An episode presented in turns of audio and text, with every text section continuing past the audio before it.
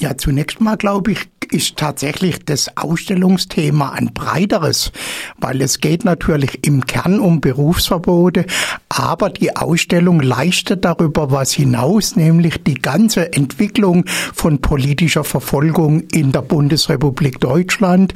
Aber damit man überhaupt verstehen kann, woher das kommt, ist auch nochmal ein historischer Rückblick auf die letzten 150 Jahre äh, Entwicklung politischer Verfolgung gegen fortschrittlich Denkende in der Ausstellung dargestellt. Die Ausstellung hängt. Sie macht einen tollen Eindruck. Die Räumlichkeiten sind genial. Allerdings sind sie leider zu klein, um das ganze Ausmaß darzustellen. Auch in Freiburg waren äh, zahlreiche Menschen äh, nach dem radikalen Erlass 1972 von äh, Berufsverbot betroffen, hatten damit äh, zu kämpfen. Vielleicht kannst du ein bisschen was dazu sagen. Wer war in Freiburg betroffen? Wie viele Menschen und was hat das für diese Menschen bedeutet?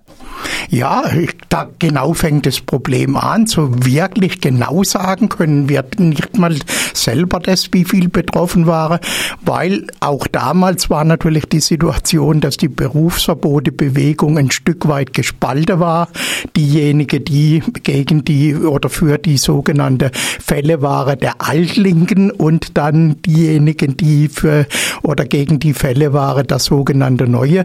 Also von daher, die Ausstellung trägt ganz, ganz viel Fakten zusammen. Ich würde mal schätzen, in Freiburg waren da mehr wie 200 betroffen, wobei wir gar nicht wissen, wer alles vorgeladen wurde zu sogenannten Anhörungsverfahren.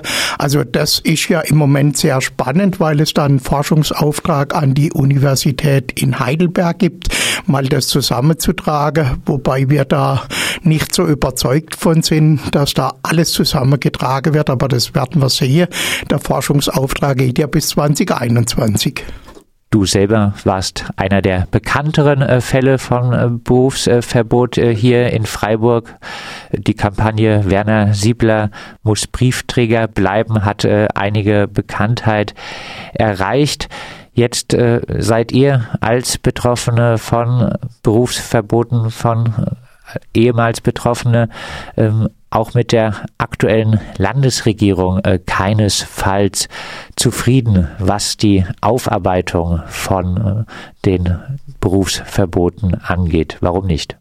Ja, also da, auch da ist ein Teil des Problems. Ich bin ja als der Briefträger, der in der 80er Jahre rausgeschmissen wurde, einer der jüngeren Fälle. Das Hauptproblem, was wir haben, ist, dass die ganze Lehrerinnen und Lehrer, die also Landesbeamtinnen und Landesbeamte waren, die in den 70er Jahren betroffen waren, inzwischen 70 oder 80 oder schon über 80 Jahre alt sind.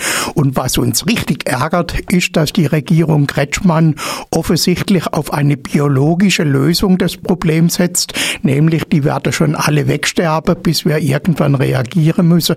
Das halten wir deswegen für so fatal, weil wir finden, dass die Berufsverbote bis heute nachwirken. Also wir sammeln in Freiburg gerade Unterschriften für den Antrag äh, Mietstopp bei der Stadtbau.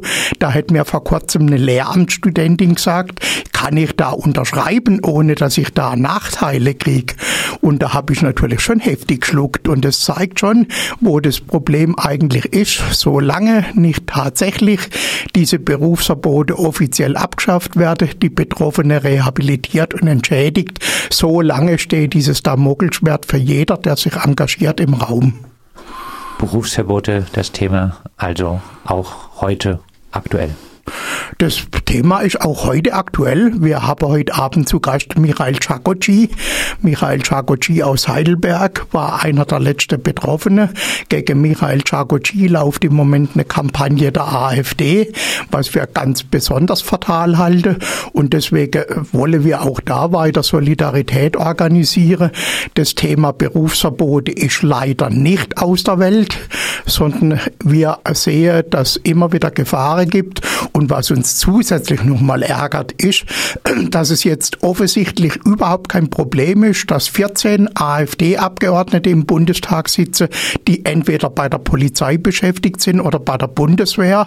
Das ist überhaupt kein Thema, aber diejenigen, die sich für verfassungsmäßige Grundsätze eingesetzt haben in den 70er und 80er Jahren, wurde ihrer Existenz beraubt und rausgeschmissen und zahle dafür bis heute. Also mir fehlt jeden Monat 600 Euro Rente und die werde ich haben bis an mein Lebensende. Es sei denn, entweder die Bundesregierung, ich war ja ein Postfall, ein Bundesfall, oder die Landesregierung geht endlich an dieses Problem dran und schafft diese Ungerechtigkeit aus der Welt. Das sagt äh, Werner Siebler, einer der Initiatoren äh, der Ausstellung Vergessene Geschichte Berufsverbote. Sie wird heute Abend um 19 Uhr eröffnet im äh, kommunalen Kino mit einem Vortrag des Heidelberger Lehrers und Antifaschisten Michael Schaskosi aktiv bei der antifaschistischen Initiative Heidelberg. Wir haben auch über seinen Fall immer wieder berichtet und äh, in der Ausstellung gibt es aber ganz äh, viele verschiedene Informationen und es äh, gibt auch ein ausführliches Begleitprogramm, auf das wir auch bei Radio Dreikland immer wieder hinweisen werden und mehr Infos gibt es auch auf der Seite vom kommunalen Kino unter koki-freiburg.de.